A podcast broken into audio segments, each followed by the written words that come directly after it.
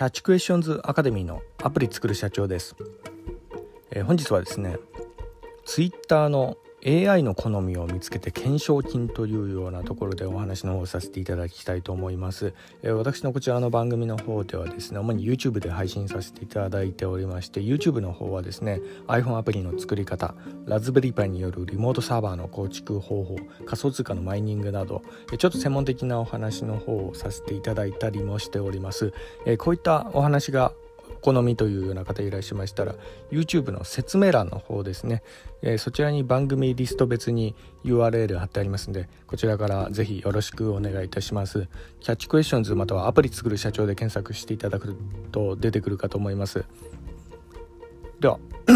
本題の Twitter の AI の好みを見つけて懸賞金みたいな、え、そんなようなところでのお話なんですけど最近私自身もですねこの OCR えー、画像認識技術なんですけどこちら、えー、に関する情報をいろいろこう集めてる中で見つけた、えー、ニュースでもあったんですけどまこれについてちょっと今回お話しさせていただきたいというようなとこがありましてあのこの OCR、えー、画像認識技術技術はですね結構ねあの Python と相性がいいんでいろいろこうできるんですよね。まあ私もあの仮想通貨のねえー、パンケーキスワップのウェブサイトをいろいろハッキングしておりましてね。そちらから、まあ、あの金利情報だとかそういったのもちょっと集めてたりもしておりまして、まああのまあ、もしねあの金利情報以外にもなんかこんな情報を集めてほしいみたいなそんなようなご要望等ありました。らあのぜひ YouTube のコメント欄等でちょっと教えていただけるとありがたいんですけど、まあ、あちらのね番組の方もあの結構育てていきたいなというようなところがあってですね、まあ、最近またちょっと活動を始めたところでもあるんですけどね、まあ、あの YouTube の説明欄の、えー、仮想通貨のねマイニングに関する、えー、番組の方でえー、まあ、少しちょっといろいろあのまた投稿を始めたとこがあったんで是非、えー、興味あったらそちらもよろしくお願いいたします。で、えー、本題のですね、えー、ツイッターの AI の好みを見つけて懸賞金というようなところでなんですけど、あのー、まあ、ツイッターに限らずね、えー、IT 大手のあのアップルとかね、グーグルとかもあのシステムのバグを見つけると、えー、懸賞金を上げますみたいな、そんなようなサービスあったりするんですね。で、まあ、これも結構いいビジネスだなというふうなところもあるんですけど、まあ、それはあのハッカーにね、まあ、なんか悪さされるぐらいだったら、あの合法的にもう先にお金を上げてね、えー、セキュリティホールを見つけてもらおうみたいなそんなようなあの試みで、まあの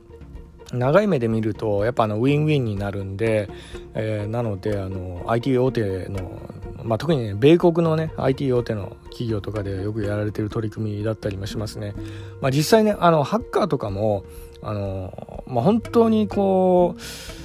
まあなんか悪さしたいっていうよりかはなんかその自分の技術とかそういった知識を世界に認めてもらいたいっていうようなね承認欲求が強かったりするようなとこもあるんですよね、まあ、なので、まあ、そこら辺の承認欲求をこう、えー、満たせてあげるようなね仕組みでねやるんであったらやっぱそういったあの悪さとかも未然に防止できたりするようなとこがあるんで、まあのまさにね、えー、まああのまあ、なんかね、ウイルスソフトとかでこう対策する以上に結構セキュリティになってんじゃないかなというようなところで、この懸賞金システムはですね、まあ、結構面白かったり、まあ、する、まあ面白いビジネスだなというふうに感じるようなところがあるんですけど、まあ、このえビジネスの中でもですね、ツイッターがの先日、えー、まあのニュースの方であの発信したこの内容が、まあ、少しまた意外だなというようなところがあったので、まあ、その辺その辺についてちょっと触れさせていただきたいと思うんですけどこれはですねハッカーカンファレンスデフコンで、えー、発表されたものなんですけど、えー、こちらはですね、まあ、少し意外だったのはですねこれまでこうした取り組みはあのセキュリティの脆弱性に対する、えー、報奨っていうような感じで、まあ、なんかそういった感じであの賞金をこう与えていたっていうようなところがあったんですけど今回はですね、そちらではなく AI のアルゴリズムですよね、こちらに何かこうバイアスがあったみたいなそんなような感じで、まあ、それに対しての報奨が与えられたみたいなそんなようなところでもあったんです。まあのまあ、どんなようなあのツイッターの AI のアルゴリズムの、まあ、偏見みたいなものをこう見つけたかっていうとですね、まあ、なんかあのツイッターの AI のアルゴリズムはなんか、えー、あの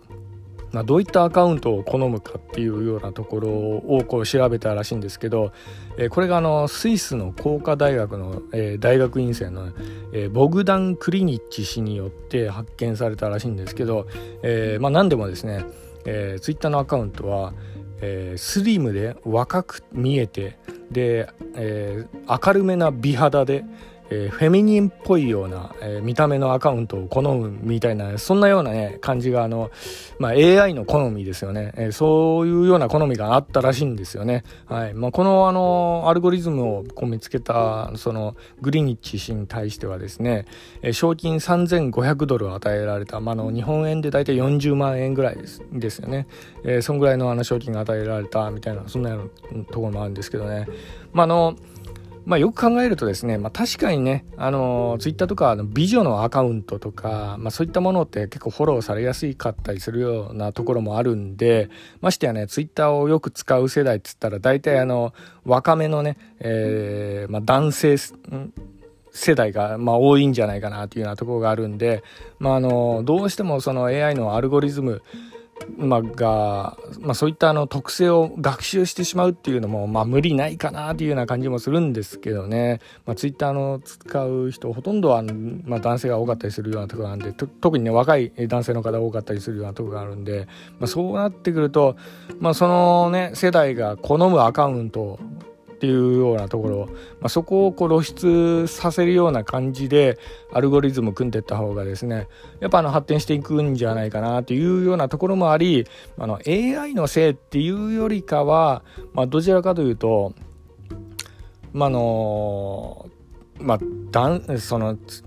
ツイッターのビジネス上の、まあ、しょうがない特性を見つけてしまったみたいなそんなようなところもあったのかなって感じもしますかね。はいまあ、ただですねさすがこの米国ですよねえ結構あの差別社会えそういったことに関してはですねかなりあの問題視したりするようなところがあるんで、